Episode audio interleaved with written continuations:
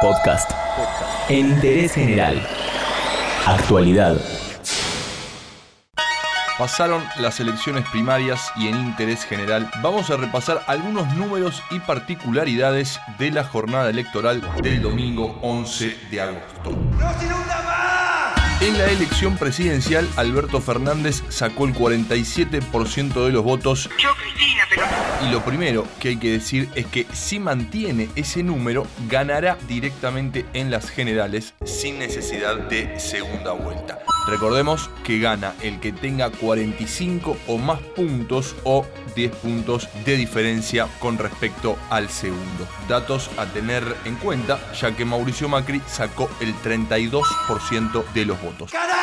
Una de las explicaciones a la gran diferencia, hablando puramente en términos eleccionarios, tiene que ver con los principales distritos. Córdoba, Mendoza, Santa Fe, Buenos Aires y la capital federal son los más importantes. En total concentran al 66% del padrón, es decir, dos de cada tres votantes. Alberto Fernández ganó en tres de esos distritos. Se impuso en Mendoza, en Santa Fe y en provincia de Buenos Aires. Pero hay que tener en cuenta que los otros dos distritos en los que el macrismo es muy fuerte, el Frente de Todos hizo una muy buena elección también.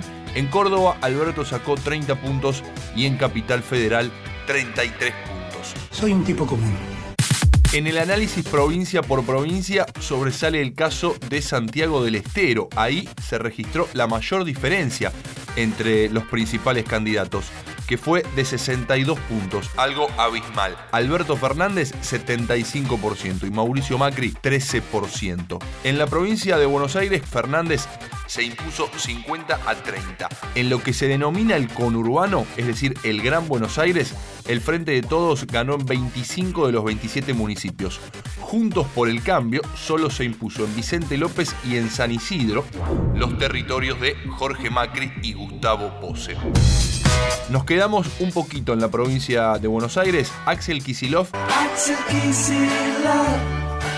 le sacó 17 puntos de ventaja a María Eugenia Vidal. En Merlo y en La Matanza, números abrumadores. Más de 60 puntos para el ex ministro de Economía.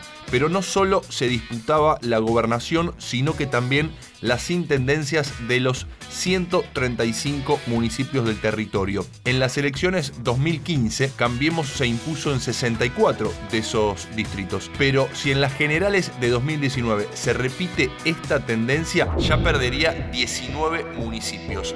La cuenta da que le quedarían 45 distritos a Juntos por el Cambio. Pero volvamos a la discusión nacional. Hay otra explicación para la gran elección de Alberto Fernández y tiene que ver con la fidelidad. La fidelidad peronista, dirán algunos, pero nosotros la vamos a llamar la fidelidad electoral. En las PASO de 2015, entre Sergio Massa y Daniel Scioli sumaron 12 millones de votos. Daniel Scioli. Que son apenas 330 mil más que los que sacó Alberto Fernández este año. ¿Qué puede significar esto? Que Massa aportó a la presidencial 9 de cada 10 votos que obtuvo en 2015. Y eso sería un 90% de fidelización. Y te quiero hablar a vos que estás ahí.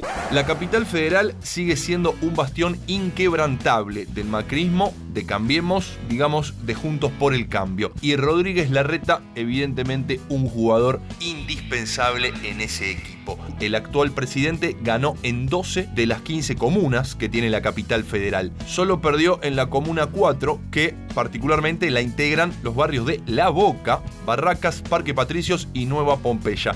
También perdió en la 8 y en la 9, que está compuesta por Liniers, Mataderos y Parque Avellaneda. La reta sacó 46 puntos, redondeando una gran elección. Pero la sorpresa fue Matías Lamens, el candidato que estrenó el peronismo en la ciudad, sacó 32 puntos que incluso logró ganar donde se impuso Alberto Fernández. Pasaron las pasos, pero nada está definido. Y en interés general repasamos, aunque sea brevemente, algunas características de las elecciones primarias. A dormir y a empezar a trabajar de mañana a mañana.